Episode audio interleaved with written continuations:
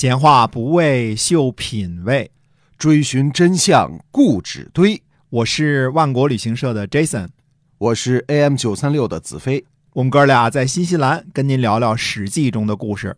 各位听友，大家好，欢迎收听《史记》中的故事，是由新西兰万国旅行社 Jason 为您讲的。那我们万国旅行社呢，是新西兰本地有着二十三年历史的这样的旅游企业，对于新西兰的旅游，我们是门儿清的。然后我们今天继续跟您讲一讲，在新西兰有哪些旅游的方式哈。哎，上次说过这事儿啊，就是说大家说推荐一个长度一种玩法，对世界上的事儿呢，都不是千篇一律的。其实呃，旅游呢也是很个性化的事情啊。越来大家越想玩的呢，呃，符合自己的心意啊。嗯那么我们就说过有不同的方式。至于时间这个事儿，上次我们也说过了，以差不多以七天、十一天、十四天这么来定位。嗯那主要的原因呢，就是。嗯，这个是一个比较适合的长度。嗯如果你想浅尝辄止，说我就想来看看、了解一下，或者说我孩子将来想留学，嗯啊、我将来想移民啊，我就来观看一下啊，在在奥克兰就玩一玩哎啊，这是一种方式啊。再一种方式呢，就是说我南岛、北岛这两个地方我都想去看一看，嗯、当地有名的景点都去看看，就跟到了巴黎之后呢，我去看看凡尔赛宫，去看看卢浮宫，是吧？对，呃，这些个地方呢都得去走一走，当然老佛爷也得逛一逛啊。嗯呃，它这种方式是一样一样的，所以我们说长度上来讲呢，十一天恐怕是绝大部分人都会比较看的一个时间段，因为新西兰地处西南太平洋嗯，距离中国呢很远。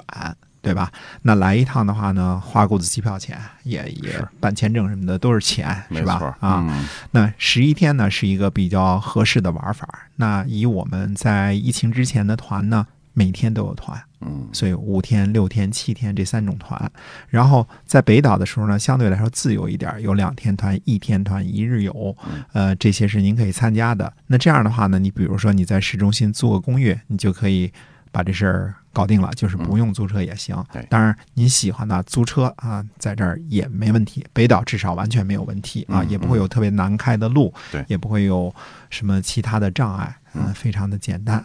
各种旅游方式呢，我觉得都看个人的喜好而定。我们以后呢会掰开了揉碎了，捡各种不同的方式呢，跟大家慢慢说。那么今天还是接着讲《史记》中的故事。好，嗯由于秦国对山东诸侯不断的蚕食，公元前二百四十一年，终于爆发了五国联军针对秦国的战役。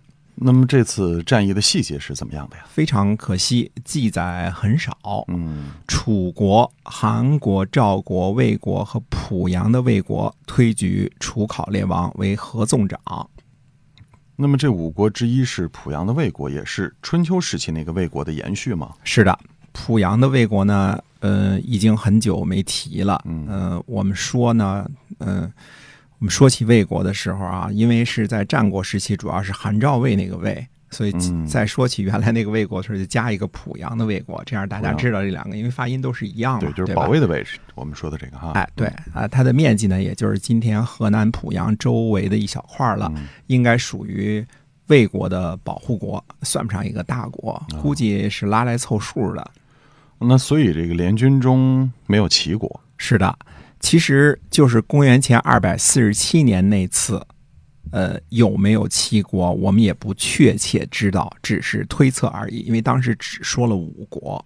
哦，那么没有燕国是可以想象的，因为燕国一一贯就是偏安东北一隅啊，不太掺和中原的这个战争。但是没有齐国，那就差着行市了哈。哎，确实，呃，我们分析战国晚期的形势时啊，发现齐国经常是缺席的。呃，在赵国长平之战时，赵国找齐国要求粮食支援，齐国都不答应，说明齐国呢在齐襄王之后，在君王后和齐王建的统治之下呢，主要执行的是绥靖政策。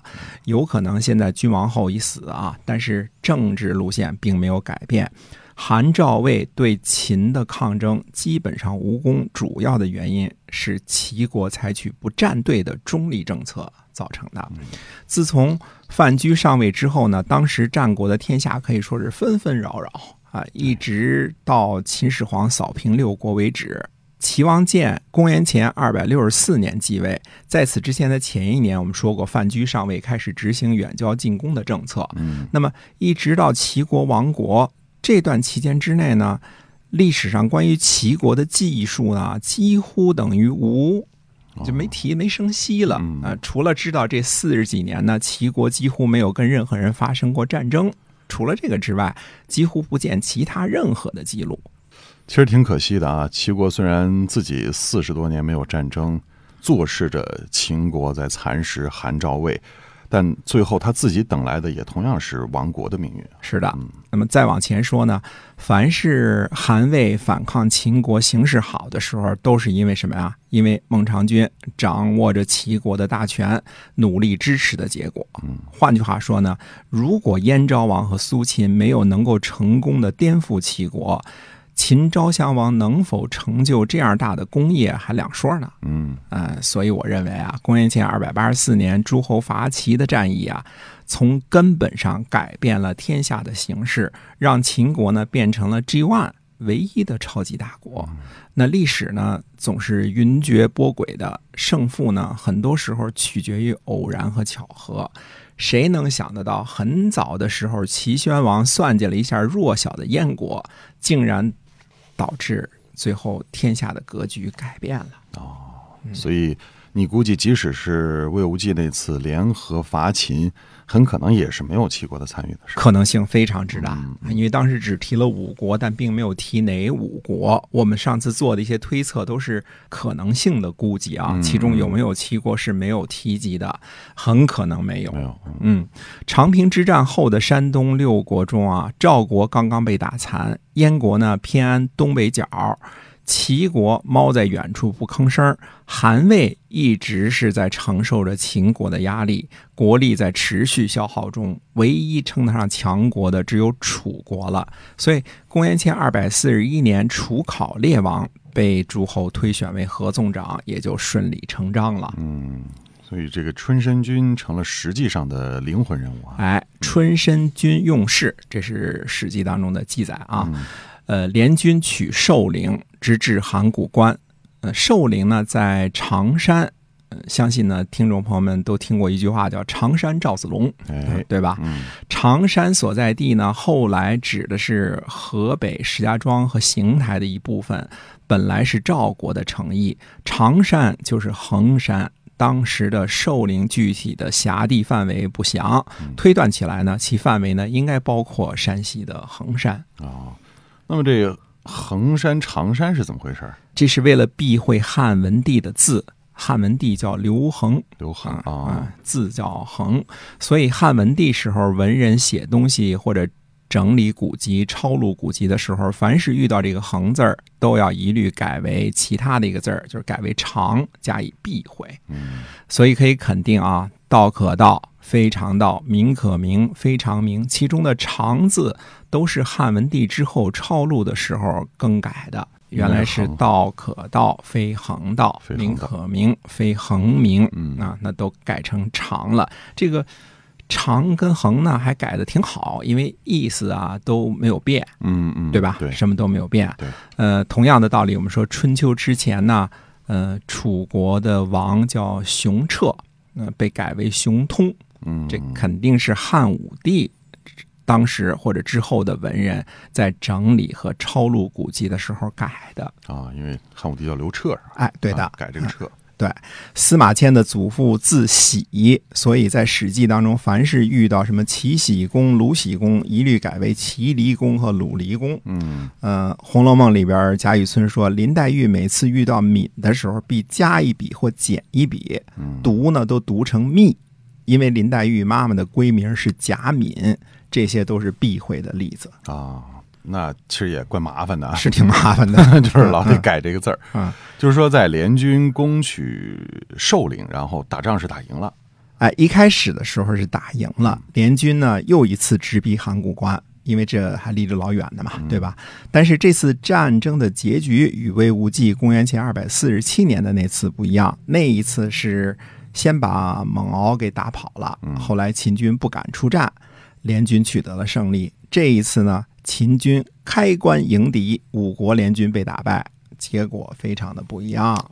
那为什么这次的结果和魏无忌那次是如此不同啊？我们上次猜测了一下双方的实力对比啊，发现魏无忌能够战胜的根本原因是因为将帅部分比较强。嗯，这样观察起来呢，春申君的统帅能力和感召力似乎比不上魏无忌。魏公子无忌呢是个传奇式的人物，言论、行动、义气都是卓尔不群，难于超越的。相比较之下呢，春申君和他手下的门客群体呢，似乎都弱了一些。嗯，那么看起来似乎韩国都是积极参与这两次战争的。那么这和以前韩国的态度似乎不同了，这是为什么呀？韩国自战国早期开始呢，就是比较认怂的态度。嗯、我们说过地理决定论啊。呃，韩国呢，战国以来主要的领土是原来的郑国的土地，河南新郑一带呢是肥沃的平原，但是四方无险可守。而这个地方呢，又夹在东西南北各方势力的交汇点上，是风暴的中心。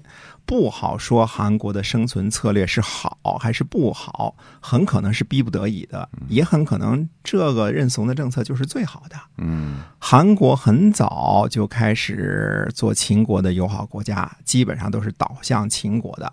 后来在孟尝君时期呢，与魏国和齐国联合，共同对付秦国，基本上是看清楚了秦国的本来面目。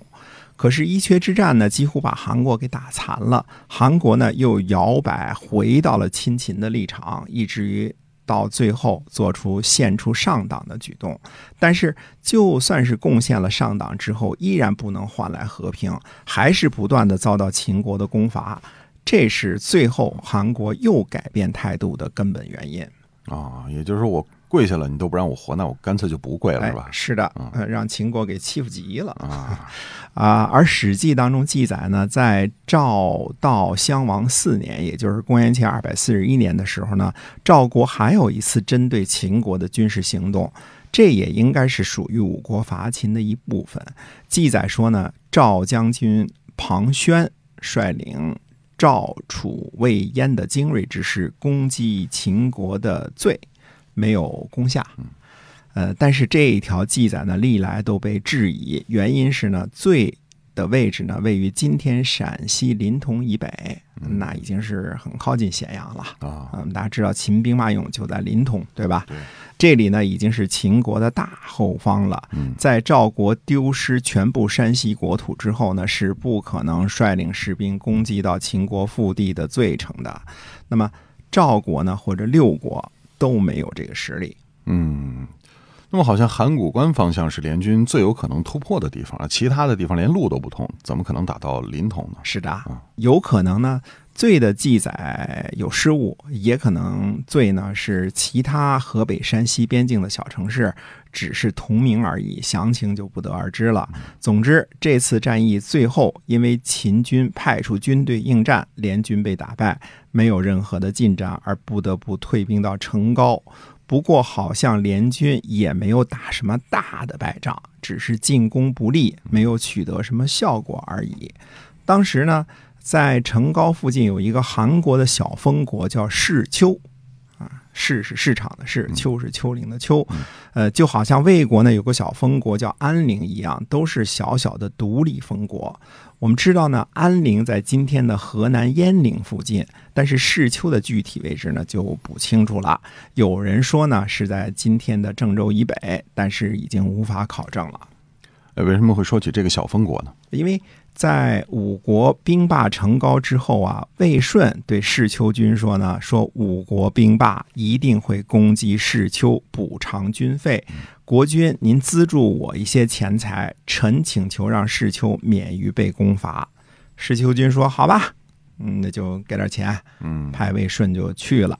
魏顺呢，见了楚考烈王之后说呢，说五国向西攻击秦国，但不能够伤害秦国，这样以后天下会看清楚王而看重秦国。所以大王为什么不试探试探各国的交情呢？那楚王就问说：“我怎么试探啊？”嗯那魏顺说呢，说天下疲惫，一定想攻击世丘而补偿军费，而大王呢下令不让诸侯攻击世丘。如果诸侯继续打，那就是看清大王；如果诸侯听话，那就说明大王非常的有力，有说话还是非常有力量的，这就很明显了，对吧？对对，哎，因为楚国呢想试探交情，最后呢世丘得以保全。这是《战国策》当中记载的这么一则史料。嗯，可见当时的这些小封国那就更惨了，对吧？跟东周、西周以来的态度一样，都是想各种各样的巧妙的方式免于被攻伐。哎，是是是啊，别打我就行了。对这个 能够苟且一时是一时哈。哎，对的。嗯那么接下来还有一些什么故事呢？那么下回再跟大家接着说。好的，呃，是由新西兰万国旅行社的 Jason 为您讲的。同时，请您记住我们的网上购物超市万国到家，然后呢会给您这个特别棒的呃新西兰的产品，包括这个安佳的奶粉哈。对的。嗯，好，微信公众号里搜索一下“万国到家”，您就可以找到直邮中国的优质的新西兰产品。我们下期节目再会。再会。